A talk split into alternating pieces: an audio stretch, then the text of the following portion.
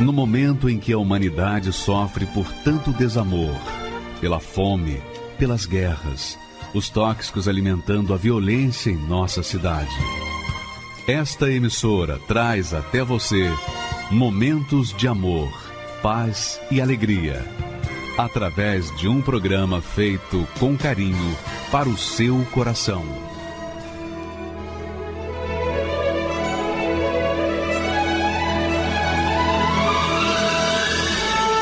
E agora, com você, a Palavra Amiga do Bispo Macedo.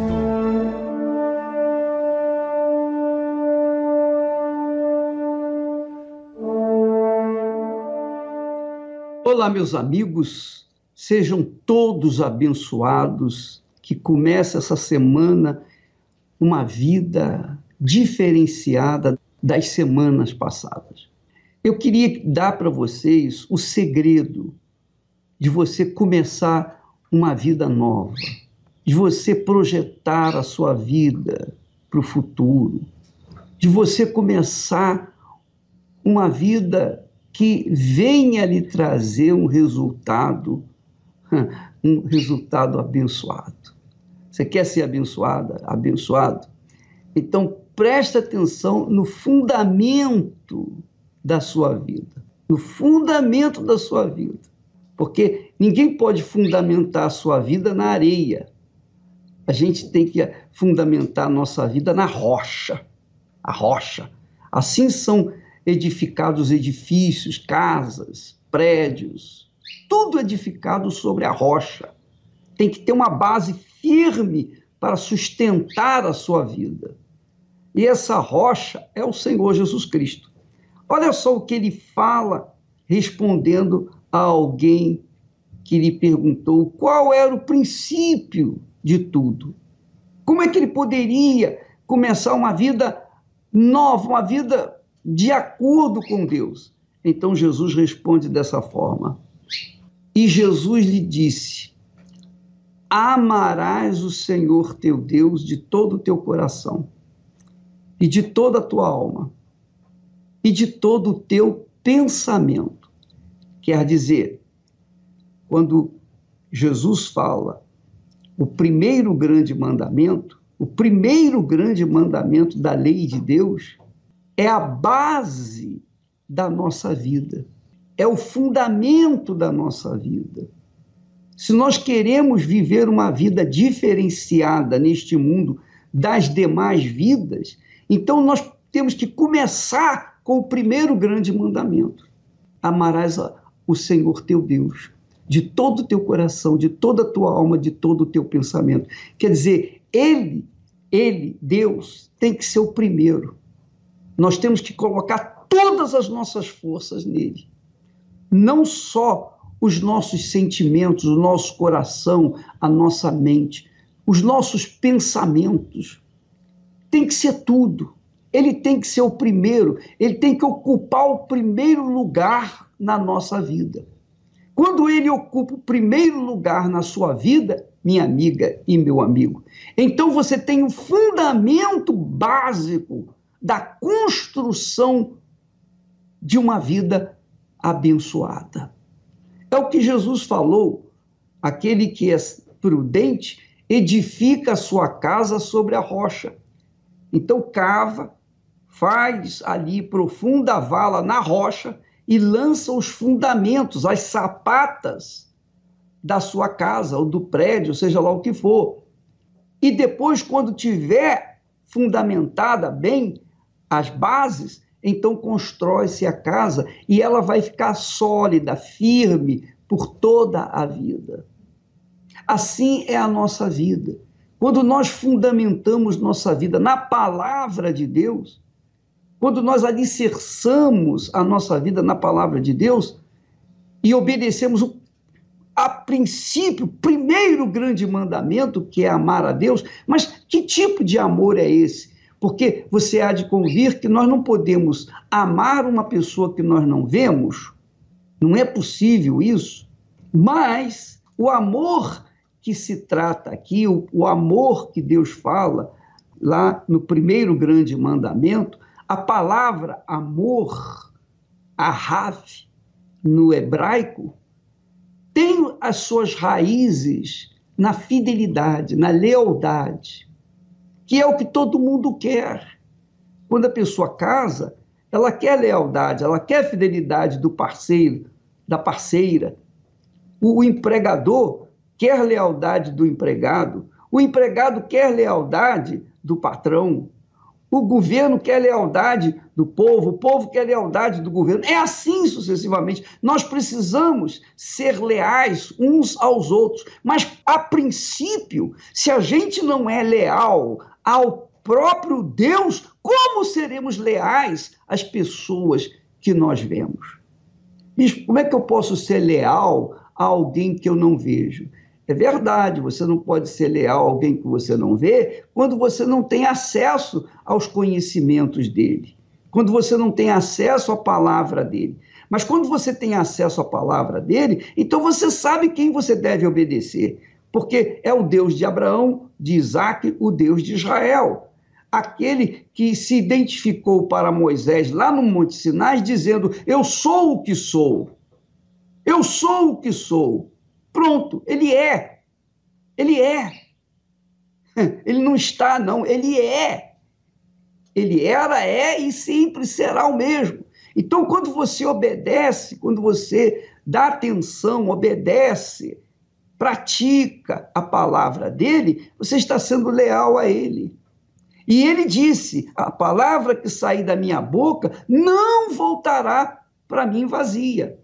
Então, o primeiro grande mandamento da lei de Deus trata-se de lealdade, de fidelidade.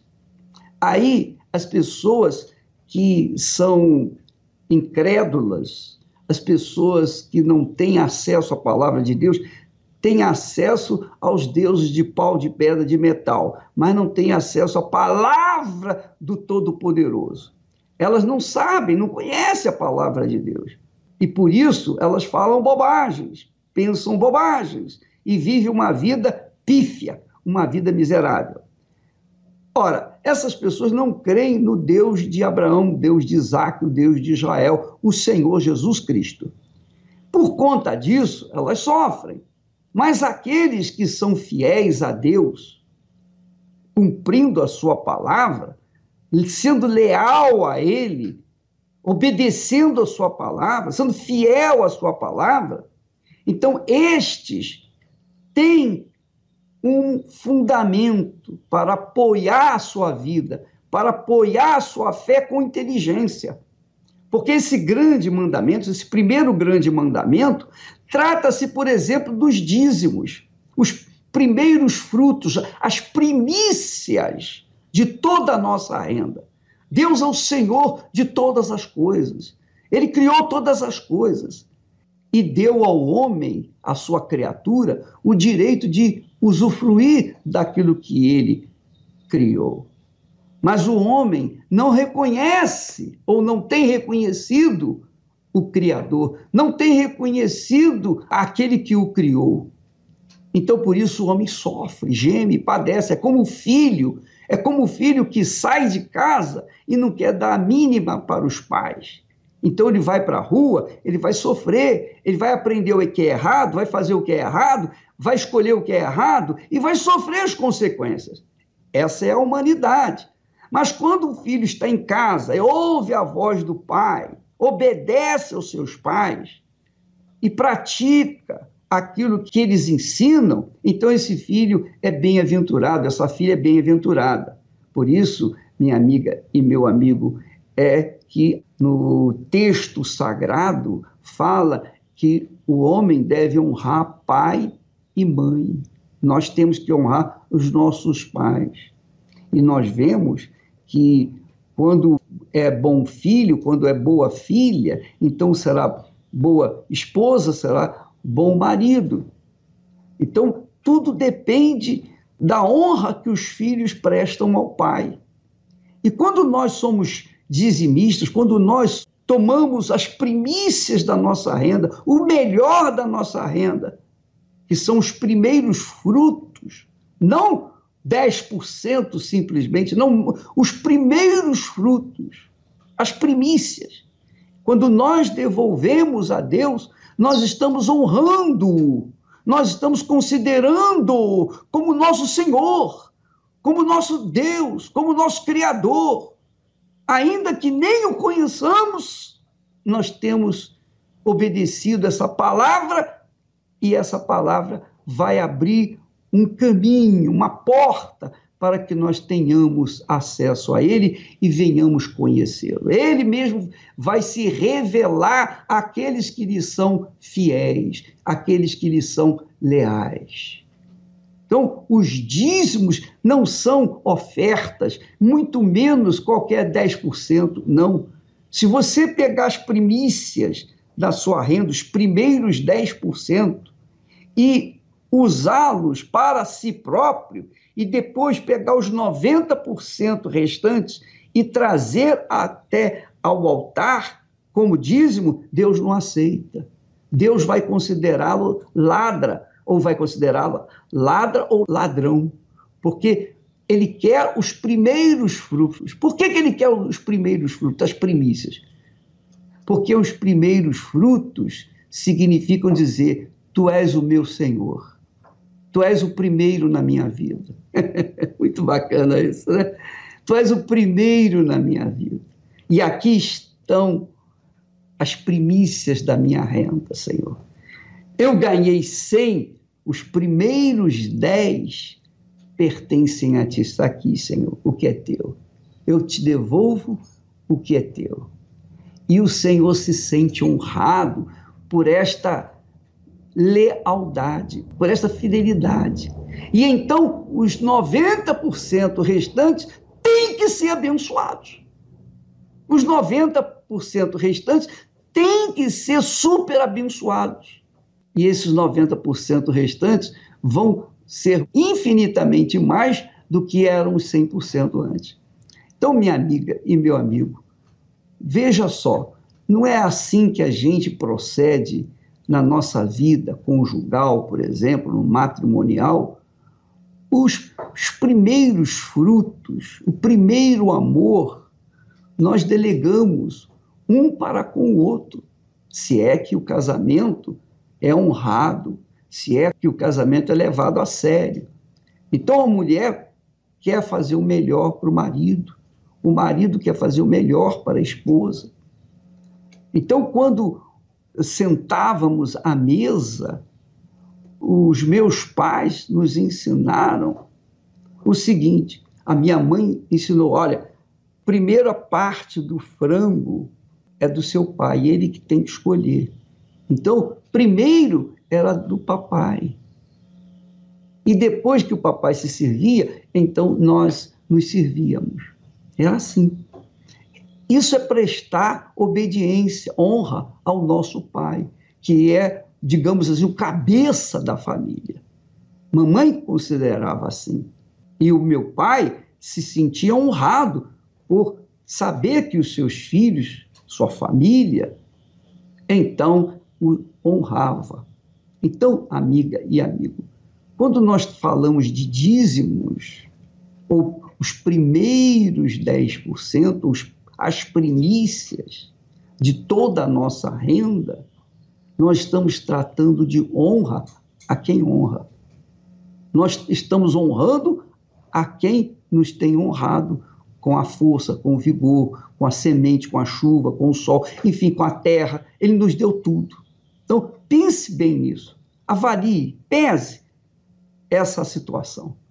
Porque se você não honra ao Senhor, como é que você espera que o Senhor venha honrar você?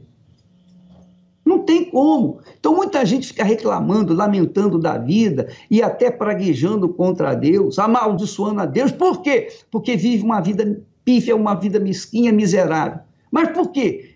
E não é só no quesito econômico, não, é no quesito familiar, no quesito de saúde, depressão, Toda sorte de maldição acontece porque a pessoa honra todo mundo, menos aquele que é o Senhor, que é o único Senhor, que tem que ser honrado com prioridade.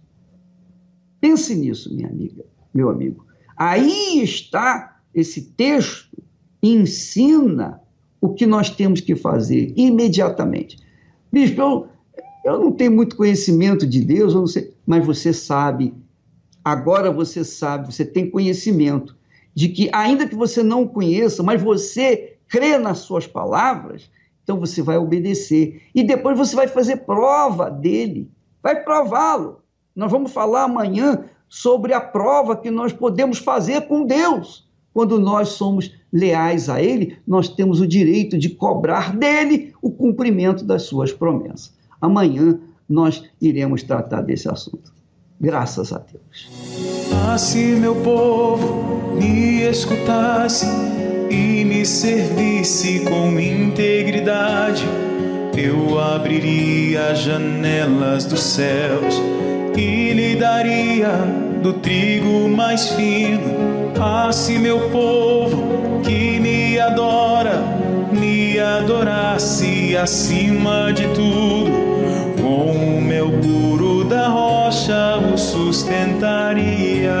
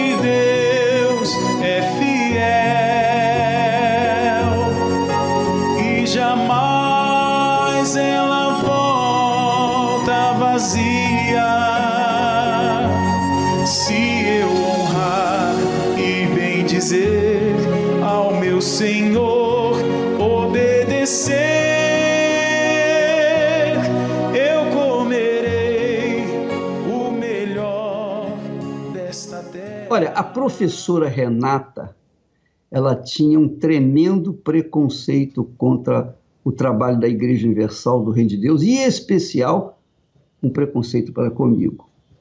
Mas ela aprendeu, de alguma forma, ela aprendeu a palavra de Deus e ela colocou em prática. Ela que era professora, apesar de, ser professora, ela não conhecia a palavra de Deus. Mas quando ela tomou conhecimento da palavra de Deus, veja o que aconteceu na vida dela. Vale a pena você até aumentar o volume do seu rádio aí, do seu televisor, para ouvir bem as palavras da professora Renata. Por favor, vamos em frente. Meu nome é Renata, eu sou professora, tenho 35 anos e eu não gostava da Igreja Universal porque sempre me falaram muito mal dessa igreja, né? Me falavam que o bispo Macedo e as pessoas que estavam lá aproveitavam da situação de fragilidade das pessoas para conseguir dinheiro, né? Então eu tinha, eu não, não queria ir de forma nenhuma. E uma amiga minha estava indo, né? E eu falei para ela que, que eu não ia, né? Porque assim, as pessoas, meus vizinhos, né? Tô, em geral, quando falava do nome Igreja Universal, falava sempre isso, que o Bispo Macedo era ladrão, que ele roubava as pessoas, né? Então por isso eu não, não ia na Igreja Universal. Aí às vezes assistindo a programação, via aqueles milhares de pessoas e falava, meu Deus do céu, coitada delas, né? Estão sendo super alienadas. Então eu não gosto de alienação, né? Eu gosto de, de viver a minha vida da minha forma, não que as pessoas ditem para mim, né? O que eu tenho que eu achava assim. Então, aos 18 anos de idade, eu resolvi sair da casa dos meus pais, porque ali eles queriam me, me falar o que eu tinha que fazer e eu não queria. Então, acontecia muitas brigas, muitos conflitos e eu achava que o problema era a casa dos meus pais. E essa vida sem regras me levou a noites e noites de baladas, né? É, saía com muitas pessoas. Eu queria continuar naquela vida. E foi numa dessas aí que eu conheci o pai da minha filha. Então eu engravidei e daí não nos casamos. Eu simplesmente fui morar com os pais dele. Então acontecia sim muitas traições, né? Ah, então teve uma noite que ele chegou, né? Nós começamos a discutir. Ele veio para cima de mim e tentou me enforcar. Eu não sabia, né? Mas eu estava com, com depressão. Né? Eu estava com depressão, então tentei o suicídio porque eu achava que a, a morte era, seria o alívio, né? da minha vida. Daí então a minha mãe começou a me fazer visitas e ela já estava indo na igreja. Então eu falei para ela, eu falei não, eu quero ir embora, aqui eu não fico mais. E eu fui para casa dos meus pais. Aí chegando lá ela me explicou, né? Ela falou, olha aqui tem regras, né? É, nós vamos para a igreja. Eu falei que igreja? Ela é igreja universal. Aí eu falei não, igreja universal? De forma nenhuma, eu não vou para a igreja universal. Ela falou assim, mas por que você não vai para a igreja universal? Mas a senhora não sabe a senhora não sabe que o Bispo Macedo, ele aproveita dessa situação que eu estou para arrancar todo o dinheiro das pessoas? A senhora não sabe que o Bispo Macedo e as pessoas que estão ali são manipuladoras? As pessoas chegam lá fragilizadas, já não tem nada. E os que, o que o pouco que ela tem, até as moedas, ele pede. Aí teve um certo dia que ela falou assim: Renata, vamos no sacolão comigo? Eu preciso de ajuda. Aí, como eu não estava fazendo nada, estava sem trabalhar, tudo bem, vamos no sacolão. E, e o sacolão era na, na, mesma avenida que tinha a igreja, né? Aí passando de frente com a igreja, ela falou assim: ó, é, você espera só um minutinho que eu preciso falar com o pastor. Eu falei: aonde eu vou esperar? Senta um pouquinho, pode entrar, senta um pouquinho. Não, eu não vou entrar. Renata, você não vai fazer nada, você simplesmente vai entrar e sentar. Tudo bem, entrei e sentei. Aí o pastor, muito cordial, muito educado, cumprimentou a minha mãe, me cumprimentou e os dois começaram a conversar. E daí ele se dirigiu a mim Aí ele falou assim: tá tudo bem com você? Porque o meu aspecto era, era de muita magreza, então parecia que eu tinha uma doença. Eu falei: não, está tudo ótimo. E eu olhei ao redor da igreja, né, e vi uma cruz. Eu falei: cruz? Na igreja evangélica? Aí ele: sim, é a cruz, a cruz vazia significa o sinal da vitória. E foi daí que eu vi que ali dentro daquela igreja existiam pessoas que não queriam nada de mim, eu via no olhar delas, nas palavras delas, que, ela, que elas queriam o meu bem. Então eu entendi que para mim conquistar o reino de Deus tinha que haver uma disciplina, né?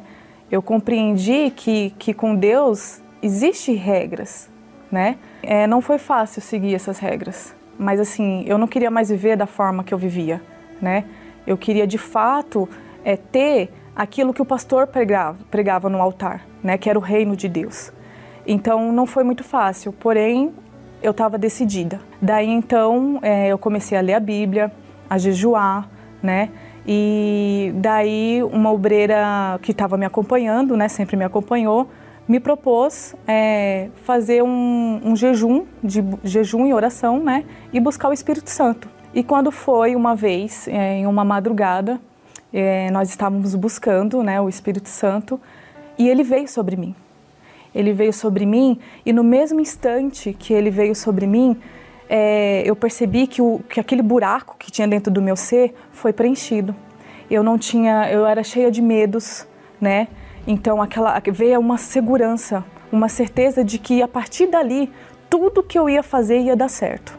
Hoje é um prazer falar desse Deus, servir a esse Deus, né? Não importa que horas, né? Porque é, não importa o momento né, que, que nós estamos vivendo, não importa. Hoje, para mim, é um prazer e não tenho nenhuma dificuldade de servir a Deus depois do batismo com o Espírito Santo. Hoje eu tenho uma família, né?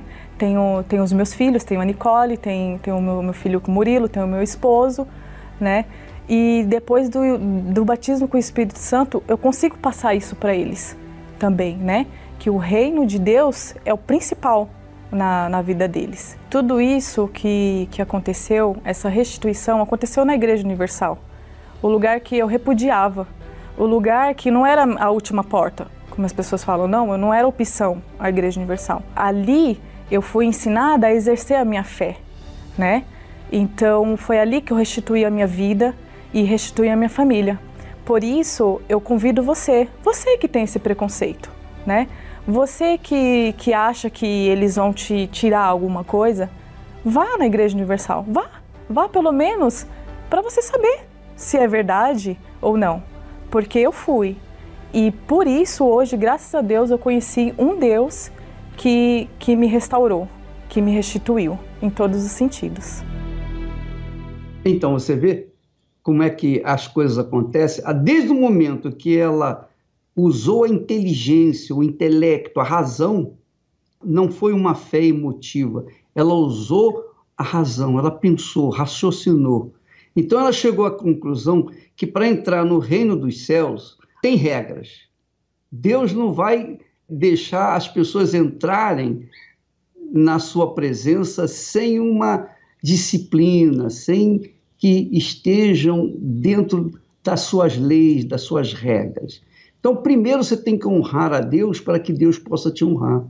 Se você quer ser honrada por Deus com uma vida nova, uma família abençoada, você quer ter alegria, quer ter o espírito dele dentro de você para guiá-la, guiá-lo na fé, então você precisa se submeter às regras que ele determina, do contrário, nada feito. Mas nós temos a história também dessa funcionária pública, Aline, que vale a pena você continuar com seu volume alto para ouvir o testemunho dela, porque ela tem nos ensinar a experiência, uma experiência maravilhosa. Por favor, vamos em frente. Meu nome é Aline Santana, eu tenho 38 anos, sou servidora pública. Desde a minha infância eu tinha muitos problemas com terror noturno, eu era uma criança muito infeliz e eu sempre me considerei muito vazia. E com a separação dos meus pais, eu vi o meu mundo desabar, porque eu tinha no meu pai um porto seguro. Eu tinha muita mágoa do meu pai, porque eu me sentia abandonada. Então, desde que ele saiu, de casa, eu me senti abandonada e eu fui só piorando em relação à minha angústia. Eu era uma pessoa absolutamente vazia. Eu procurava é, me encontrar em festas, é, em viagens. Eu, eu procurava suprir isso com compras. De várias formas eu tentei suprir isso e eu vivia uma irritabilidade muito grande. Então, é, eu tinha acabado de voltar de um período de férias, onde eu tinha feito uma viagem, e eu fui para casa da minha mãe e lá ela percebeu que eu estava muito irritada por uma pessoa que estava voltando de férias. E aí foi nesse momento que ela me levou a uma clínica psiquiátrica e eu cheguei no consultório e comecei a descrever tudo que eu passava, todas as angústias, o mal-estar, todos os sintomas da depressão eu já tinha, né? Dificuldade de dormir, é, às vezes estava muito agitada, às vezes muito é, querendo dormir demais, um cansaço extremo. A partir da primeira consulta, ele já falou: olha, o seu diagnóstico é de depressão, você está apresentando um quadro depressivo e eu vou te passar a medicação e você precisa começar a fazer terapia comportamental. E eu não conseguia fazer atividades básicas do dia a dia, como lavar roupa, louça, eu não conseguia. E, e quando a, a, a crise era bem profunda, eu não conseguia tomar banho, eu não conseguia escovar os dentes. As, a, a, higiene pessoal você não consegue, fica comprometida, porque você não consegue levantar da cama. A gente percebe que o tratamento não resolve quando você passa por todos esses sintomas e mesmo tomando a medicação, fazendo tudo que a medicina propõe, a crise vem. Então eu comecei a perceber que não estava resolvendo. E eu cobrava isso do médico. Eu falava, eu quero me sentir melhor, eu estou fazendo tudo certo, então eu quero me sentir melhor. Só que isso não acontecia. E ele falava, olha, infelizmente, não tem como evitar que a crise venha. Você faz tudo, mas não é garantia que você não vai ter mais uma crise. E aí eu comecei a pensar, não, então eu acho que o caminho pode ser pela religião não pela fé, mas pela religião. Teve uma igreja que eu entrava muda e saía calada, fiquei durante três anos frequentando, mas eu ia ao culto no domingo, então eu ouvia a palavra, tinha a parte do louvor e aquilo me trazia um alívio e eu voltava para casa. Eu chegava em casa, eu era a mesma pessoa, vazia, angustiada, irritada. E aí eu fui procurar ajuda numa denominação evangélica e lá eles me falaram: olha, não, você precisa. É, você precisa de um acompanhamento psicológico, mas ele precisa ser um acompanhamento psicológico cristão. Eu buscava na medicina, aí eu fui buscar na religião. Aí a religião falou: não, você tem que ir fazer terapia realmente, você tem que ir para psicóloga. E Exatamente, fica o choque, né? E aí era o que eu ouvia era: é só o tempo, você tem que esperar para sair da crise. Eu procurei várias denominações e eu tinha a sensação de melhora, voltava para casa, minha vida continuava do mesmo jeito. E a Igreja Universal do Reino de Deus era a última, da última, da última possibilidade. Eu poderia rodar todas as denominações e todas as igrejas da cidade, do Brasil, mas na Igreja Universal do Reino de Deus eu não queria pisar os pés, por causa do preconceito de achar que era a igreja que estava interessada no meu dinheiro. Eu achava que a visão do Bispo Macedo era essa, ele queria dinheiro, na verdade, sabe? Então eu imaginava que ele queria ter um bem-estar, né? Então eu imaginava que tanto ele quanto os pastores queriam se vestir bem, queriam morar bem, ele queria ter apartamentos, eu achava que ele queria ter. É, eu já estava tão afundada por tantos problemas, eu tomei a decisão e falei: eu vou. E quando eu entrei na igreja, eu chorava muito, muito, porque eu tinha conseguido chegar. Depois de tanto tempo buscando, eu consegui entrar aqui. Eu não entendi o que estava acontecendo. Eu sei que o pastor falou: você que quer mudar de vida, sobe aqui no altar. E hoje eu vejo o significado daquilo. E eu subi no altar e eu chorava muito. Eu chorava muito.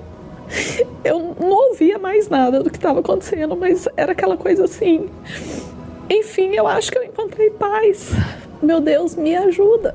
A única coisa assim, é porque a gente imagina que a gente tem que fazer orações bonitas e tal, mas na hora que eu estava em cima daquele altar era só, meu Deus, me ajuda, eu não consigo. E aí eu não lembrava mais do preconceito. Depois que eu entrei, depois que eu ouvi que minha vida vai mudar, eu não quis saber de mais nada. Eu não quis saber de preconceito.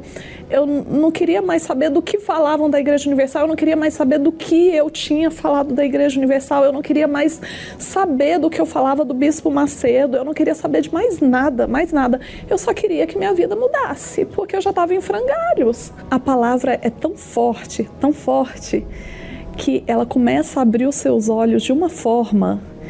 Porque é, na hora que você começa a entender a palavra, parece que a oração fica secundária, mas a palavra ela vem tão forte que você realmente fala: não, então se Jesus levou as dores e enfermidades na cruz, então por que eu tenho depressão? Eu não preciso mais ter depressão. E eu tinha assumido a depressão para mim. E de repente eu falei: eu não quero mais essa vida, eu não quero mais sentir angústia, eu não quero mais ter esse vazio. Eu buscava paz. E na hora que você começa a entender que na palavra tem as promessas, que lá tá tudo muito claro, que se você crê, você recebe, aí eu comecei a raciocinar.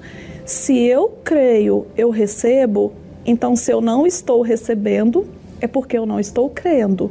E nas reuniões de quarta e, do, e de domingo é que eram explicados como você crê de fato. Então, assim, naquele momento eu já não tinha mais a depressão, eu não tomava mais medicação, mas eu sabia que eu precisava do Espírito Santo. Então, tudo que eu teria que fazer era acreditando naquela palavra. Se eu creio, eu recebo. Então, se estava escrito, mas recebereis poder ao descer sobre vós o Espírito Santo, eu queria ter esse poder que ia transformar a minha vida. E aí eu comecei a assistir no Univer, né? Eu comecei a assistir as séries do bispo falando sobre o Espírito Santo. Então eu comecei a entender que eu tinha que dar 100% para receber 100%. Então teve um dia que eu entrei no banheiro da minha casa, fechei e eu fiz a oração assim que eu rasguei o meu coração de todas as formas. E eu falei: "Meu Deus, eu preciso. Porque senão eu não vou dar conta. Eu preciso do Senhor." É engraçado porque a vida inteira eu vivi rodeada por sensações e emoções. E não foi uma sensação, não foi uma emoção, é uma certeza. É aquela certeza: eu sou contigo, agora você vai vencer. Sabe? É muito difícil de explicar o que de fato acontece com a gente, mas é uma certeza tão grande e aquele vazio que eu sempre procurei preencher com tudo. Naquele dia, eu não tinha mais aquele vazio. Você é tomado por uma certeza, por um poder, como de fato estava escrito. Você é tomado por aquele poder mesmo. Agora eu sou com você. Você não tem mais os seus problemas porque os seus problemas são meus. Naquele momento, você percebe que durante a vida inteira você foi escrava e o Espírito Santo te trouxe a liberdade e faz de você filha dele. É algo tão sobrenatural. Com o Espírito Santo, é, parece que a sua mente se abre de uma forma tão diferente, porque na verdade eu sempre fui uma pessoa que estudei muito e as pessoas me viam como uma pessoa inteligente, mas quando você recebe o Espírito Santo, parece que a sua mente se abre para tudo e parece que você não tem mais fronteiras que a, a ideia que Deus te der, você vai conseguir executar. Então, no dia a dia, você consegue ver as saídas. Hoje eu sou uma pessoa completa. Não só feliz, né? Eu me considero uma pessoa completa, porque eu acho que a melhor definição que a gente tem é que o Espírito Santo é o nosso tesouro, é a fonte. Ele é a fonte que traz a alegria, a paz, a mansidão. Ele é a fonte. O Espírito Santo representa o meu tesouro que eu não quero perder Nunca, nunca na minha vida.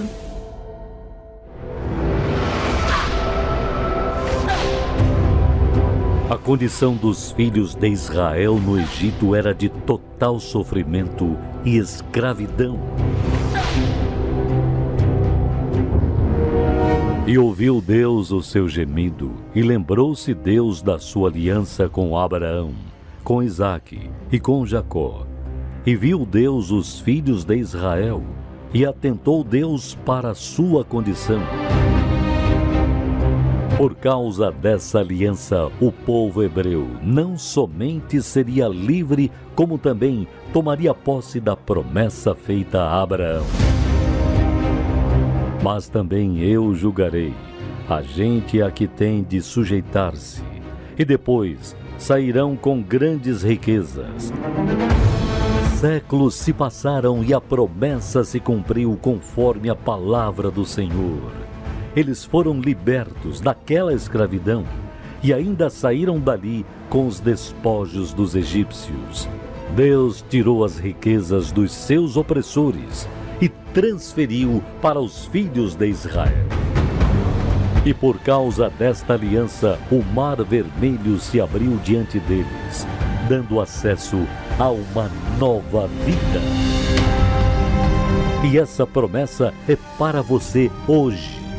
Deus está buscando pessoas que queiram fazer com Ele uma aliança de fidelidade e assim mudar a sua condição. Nesse mês de novembro, iremos lavar as mãos dos fiéis com as águas do Mar Vermelho, para que nelas, pela fé, fiquem afogados todos os seus problemas e sejam transferidas para as suas mãos as riquezas desta terra. Aqui estão as águas do Mar Vermelho, que serão enviadas para você lavar as suas mãos. Quando eles deixaram as terras do Egito, não saíram de mãos vazias. Deus os fez coletar o ouro, a prata e até mesmo as roupas dos egípcios. É isso aí. Saíram de lá ricos, abençoados. E é essa a nossa fé. Deus irá transferir das mãos daqueles que são infiéis para as mãos daqueles que são fiéis. Vamos agora abençoar então essa água. Meu Deus, em nome do Senhor Jesus Cristo, nós, daqui diretamente do Mar Vermelho em Israel, consagramos essa água. E quando, meu Deus, o dizimista fiel lavar as suas mãos, certamente as suas mãos serão abençoadas. E o Senhor, meu Deus, abrirá um caminho que essa pessoa necessita para sair dessa situação em que ela se encontra e que esta pessoa, pela fé, tome posse daquilo que já está determinado em tua santa palavra. Em o nome do Pai, do Filho e do Espírito Santo, em nome do Senhor Jesus. Amém. E graças a Deus. Faça uma aliança de fidelidade com Deus. Cumpra sua parte e também exija o que é seu por direito. Meu nome é Luiz Fernando da Silva, tenho 28 anos. Eu comecei a entrar na criminalidade com 13 anos de idade, me envolvi no tráfico. Aí foi na onde que eu comecei a andar com maus companhia, dentro da própria escola mesmo. Eu conhecia a maconha, eu usava lança-perfume, LSD, balinha. Já cheguei a experimentar cocaína também. Então, eu queria usar maconha, então eu tinha que arrumar dinheiro. Muitas vezes eu pedia para minha mãe, vezes para comprar um negócio ou outro, assim, ela dava. Só que chegou um dia que eu falei que eu tinha que se virar, eu tinha que sustentar o vício da maconha. Aí foi na onde que eu comecei a se envolver de cabeça na vida do crime. Assaltos, latrocínios, homicídio. O que eu fazia assim, mal calmo, se fosse pra gente matar, a gente matar, se fosse pra roubar, roubar, não tinha hora, não tinha nada, assim, não tinha tempo. Se fosse pra fazer, eu fazia. Era perigoso de verdade mesmo. Até a minha mãe fala que ela tinha medo de mim. Eu já fiz parte também da, da facção também. Aí foi na onde que o quê? Eu fui cometer um assalto, aí fui preso. Fui condenado 20 e poucos anos de cadeia, 21 anos de cadeia. Aí, então dentro da cadeia, eu achava que eu não tinha mais jeito. Devido ao meu passado, é, eu cheguei a entrar para facção. Fui para facção, comandava lá dentro lá o ódio aumentou mais e mais. Eu comecei a traficar lá dentro, lá, traficava lá dentro, cheio de ódio. Aí a minha mãe sempre levava o livro da igreja. Aqui, Fernando, o livro da igreja, maior felicidade. Eu rasgava na frente dela. Saber de igreja, mãe. A igreja universal ainda. Aí, meu filho, você não quer saber de nada, mãe. Aí, filho, você era de ano, mãe, não interessa, eu quero saber de nada. Hoje eu sou do diabo. Minha, fala mesmo assim pra minha mãe comida mão gostosa minha mãe fazia, eu jogava fora na frente dela. Peguei ódio da minha mãe também, sabe? Sempre ela falava de Deus, Deus quer, que Deus quer mudar minha vida o quê, mãe? Faz favor, vai embora, pode ir embora. Pega suas coisas e vai embora. Ela não chorava na hora. Eu creio que ela chorava depois. Aí chegou um dia lá um rapaz lá da Igreja Universal. Ele era diferente, ele, sabe, eu comecei a perceber, ele era, tava preso comigo. Então ele começou a chamar minha atenção, é, ele começou a nada de, de Deus, começou a falar da, da, da, vida, das metas, dos objetivos. Aí começou a, a, fazer eu pensar: quem você é? Quem você pretende ser? O que, que você ganhou nessa vida? Aí ele ia embora. Aí no outro dia, vamos ali na reunião, não quer saber de reunião não. Aí tinha uma reunião lá, eles faziam lá. Uma reunião lá, juntavam uns 10 presos lá e juntavam. Aí chegou um dia, eu falei, cara, não tenho nada pra fazer, né? Eu vou lá, bem, não tem nada pra fazer mesmo, vou lá. Vou lá, tava loucão de maconha, vou lá. Então aí o, o pastor começou a falar, né? Até quando você pretende ficar nessa vida aí? Poxa, cara, eu comecei a pensar, falei, rapaz, cara, que vida miserável tu, não tenho nada. Daqui 10 anos, se eu sair aqui, eu vou, eu vou morrer. A mudança começou dentro de mim primeiro. Comecei a ver o jornalzinho, da, da os folhas da Igreja Universal, via ex, ex-macumbeiro, ex-psicopata, mostrava o antes e o depois. Aí comecei a ter aquele desejo dentro de mim, sabe? Puxa, mano, essa vida desse rapaz mudou. E o, o pastor vinha e falava, ó, Deus vai mudar a sua vida. Como que Deus vai mudar a minha vida? Não tem mais jeito pra mim mais não. Aí foi na onde que eu falei com Deus, Deus, se o sonho existe mesmo, eu quero só uma chance. Só uma chance. Depois daquele dia a minha vida mudou. Aí foi na onde que eu cheguei na, na criminalidade falei, rapaziada, a partir de hoje não quero mais nada com vocês. Vocês têm alguma coisa para falar de mim? Ela falou, não, meu, o que está acontecendo com você, meu? Tá mudado, meu, você não quer mais fazer parte com a. Eu falei, não, não quero mais nada. A partir de hoje eu quero entregar minha vida para Deus. Aí foi na onde que eu me batizei nas águas. Eu uma vez que eu abri uma palavra, aí falou assim, ó, é muito forte, sabe? Lá em Romanos 8, aquele que não tem o meu espírito, esse tal não é meu. Aí foi onde nasceu um desejo dentro de mim de, de conhecer o Espírito Santo. Aí foi onde que eu falei com Deus, Deus, se o Senhor existe mesmo na minha vida, eu quero um sinal. Eu quero um sinal, eu quero um sinal que Deus existe. E se o Senhor aparecer mesmo na minha vida, assim como eu coloquei toda a força no crime, eu vou colocar para te servir. E Deus ele me respondeu. Então, eu esperava chegar de madrugada, limpava, passava um desinfetante, colocava minha cabeça dentro da privada. Meu Deus, eu quero teu espírito, estou me humilhando, eu quero. Eu quero te conhecer, eu quero, quero, quero. Não quero saber eu só quero saber o que está escrito. Ninguém mandou, fala mesmo assim, ninguém mandou o Senhor prometer, foi o Senhor que prometeu. Então eu quero, já era, comecei a, a se dar mais. Tá aqui a minha, esse lixo de vida aqui. Aí foi na onde que eu recebi o Espírito Santo, muito forte uma certeza tão grande, mas uma certeza tão grande, sabe, gente? Uma certeza tão grande que, é, igual eu nunca, eu nunca trabalhei na vida, sabe? Também não tinha muitos estudos.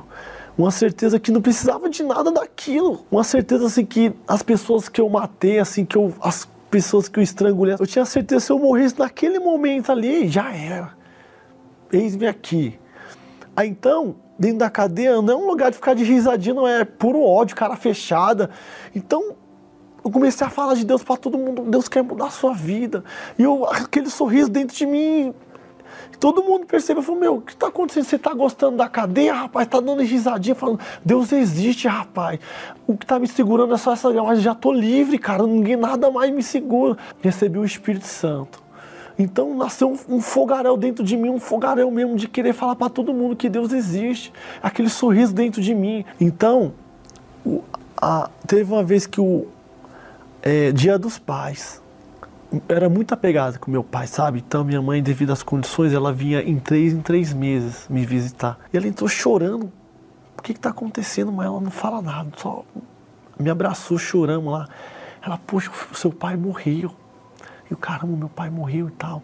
Mas vi uma felicidade tão grande dentro de mim porque ele estava na fé com a minha mãe. Mãe, o pai está no lugar melhor do que esse, mãe. Ela não acredito nisso, você está transformado mesmo, porque eu vim aqui para te consolar, você acabou me consolando. O Espírito Santo mudou a minha, a, minha, a minha visão de uma tal forma que eu comecei a ver os agentes penitenciários como algo. Então, quando tinha oportunidade, eu lá evangelizava eles. Fiquei dependente de Deus. O, o advogado já tinha abandonado o meu caso.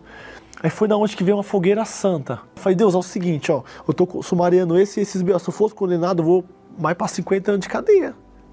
Aí foi da onde que eu me lancei. Então eu comecei a me alimentar, alimentar aquela voz dentro de mim, que se eu crescer eu ia embora. Fui pro cinema aberto e hoje eu tô aqui. Depois de um mês e pouco trabalhando. E outra também, estou um mês e pouco na rua, já apareceu já cinco serviços, de escolher qual que eu queria. Mundo de cabeça e não devo nada para ninguém.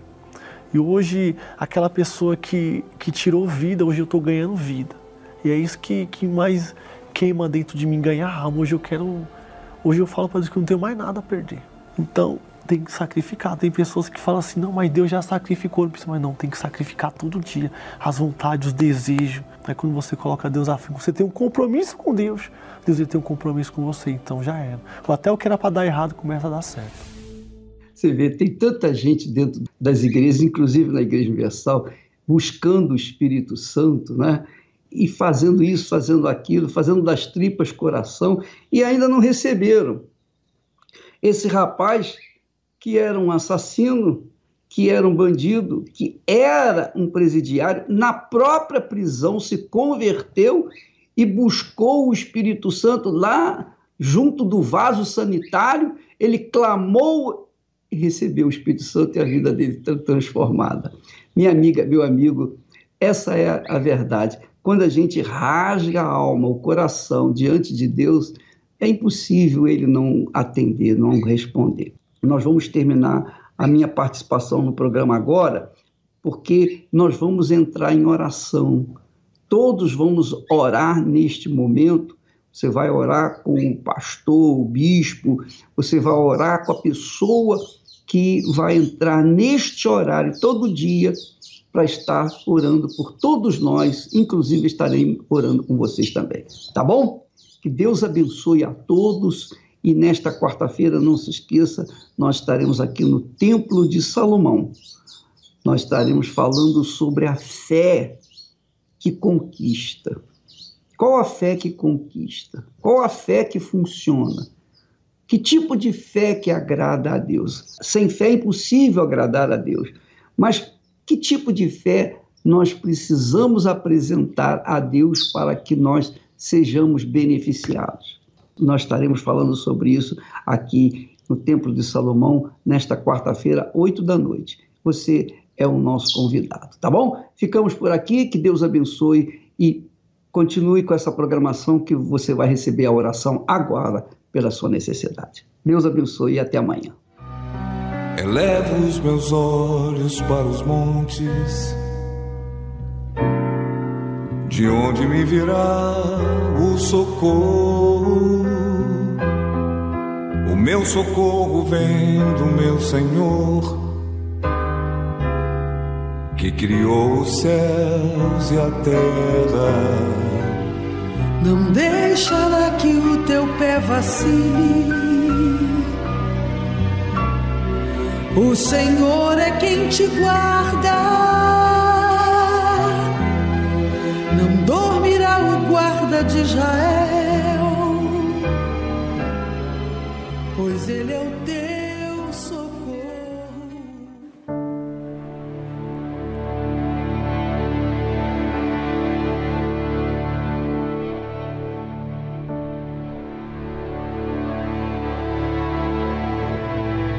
Senhor Jesus, o Senhor viu a aflição desta pessoa e marcou um encontro com ele através desta oração.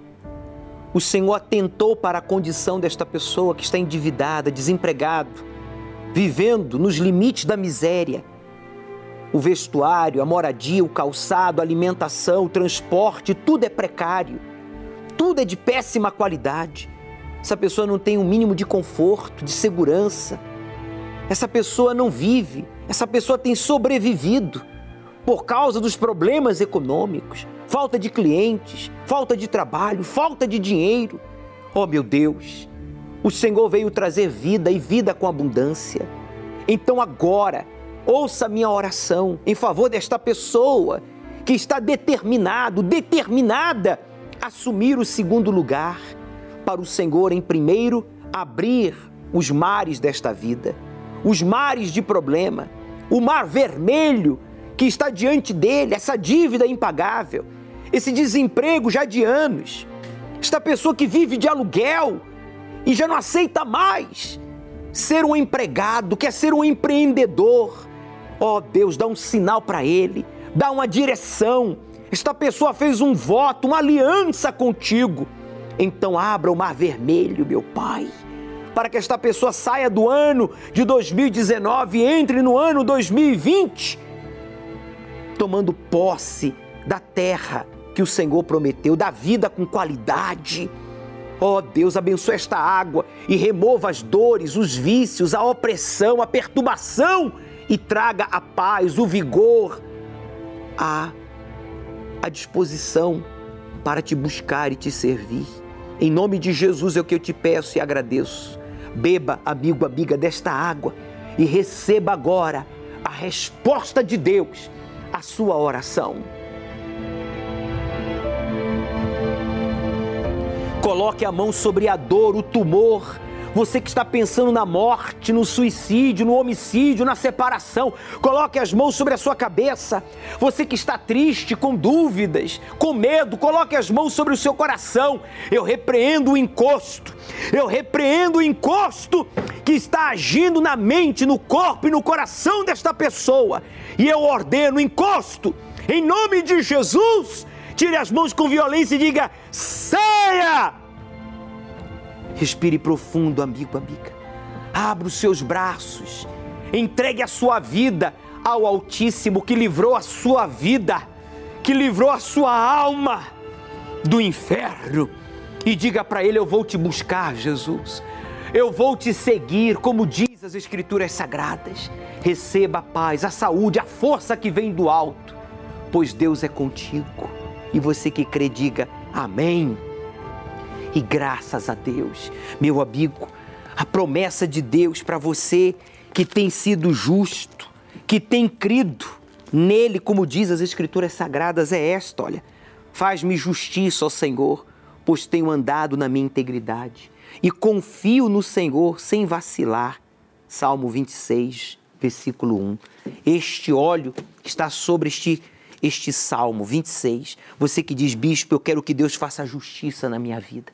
Domingo agora, às 18 horas, você que assumiu o segundo lugar para Deus abrir os mares desta vida que estão diante de você e de mim, então você vai receber essa unção, a unção com óleo da justiça que representa o Espírito Santo na vigília do Espírito Santo, às 18 horas, aqui no Templo de Salomão, exclusivamente no Templo de Salomão, Avenida Celso Garcia, 605, no Brás. Para mais informação, ligue para a nossa central de atendimento, 3573-3535, 0 Operadora 11. Você que está decidido a vencer a injustiça. Acompanhe o texto bíblico, por favor, no livro de Êxodo, capítulo 2, versículo 23, que diz e aconteceu, lê em voz alta, depois de muitos destes dias, morrendo o rei do Egito, Faraó, que os filhos de Israel suspiraram por causa da servidão e clamaram. Diga, e o seu clamor subiu a Deus. Meu amigo, você está gemendo.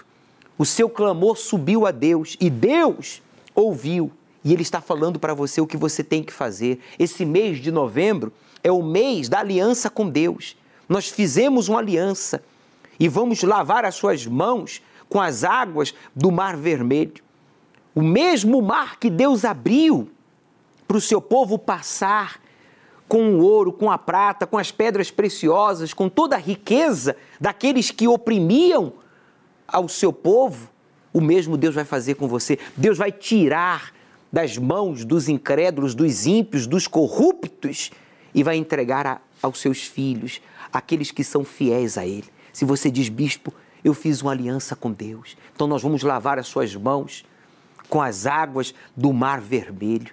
Se você tem a Deus em primeiro lugar, então você o honra, não com palavras, mas com atitudes, com as primícias que já pertencem a Ele e com o seu voto de confiança, a sua oferta de prova, algo voluntário que expressa a sua confiança, a sua dependência de Deus. E Ele vai abrir o mar vermelho, Ele vai fazer o impossível. Nós temos que fazer o dificílimo para Deus fazer o impossível.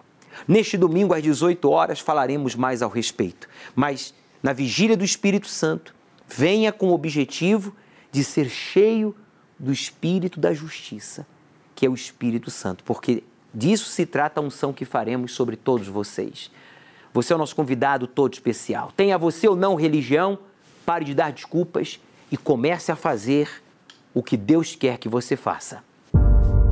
Buscai, pois, em primeiro lugar o seu reino e a sua justiça, e todas estas coisas vos serão acrescentadas.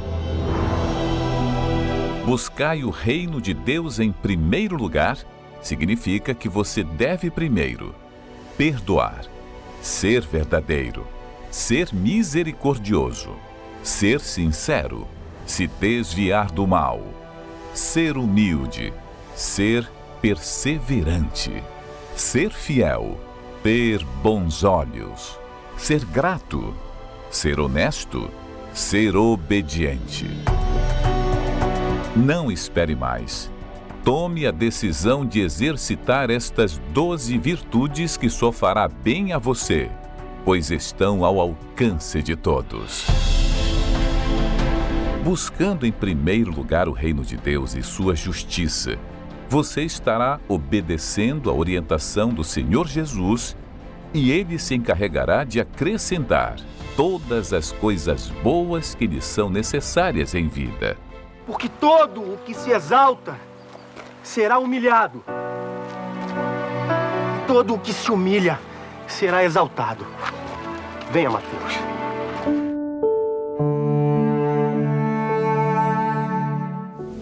Quem beber deste poço sentirá sede novamente. Mas a pessoa que beber da água que eu lhe der, nunca mais terá sede. Peço atenção de vocês.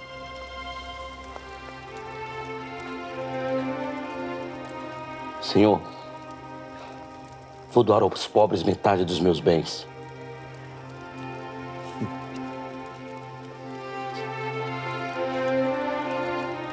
Se roubar alguém, restituirei a pessoa quatro vezes mais.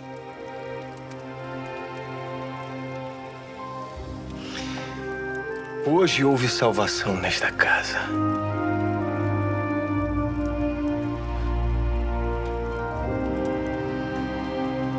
Porque este homem também é filho de Abraão. Vigília do Espírito Santo. Domingo no Templo de Salomão às 18 horas. Chegue cedo. Cada pessoa tem direito a escolher com quem se casa, onde é que quer viver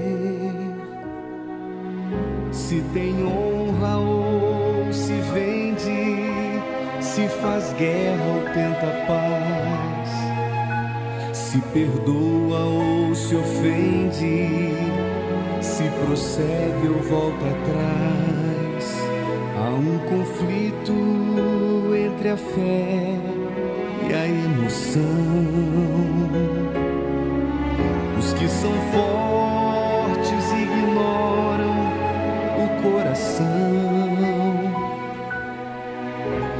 As escolhas que são feitas determinam o futuro e dão a cada vida a direção.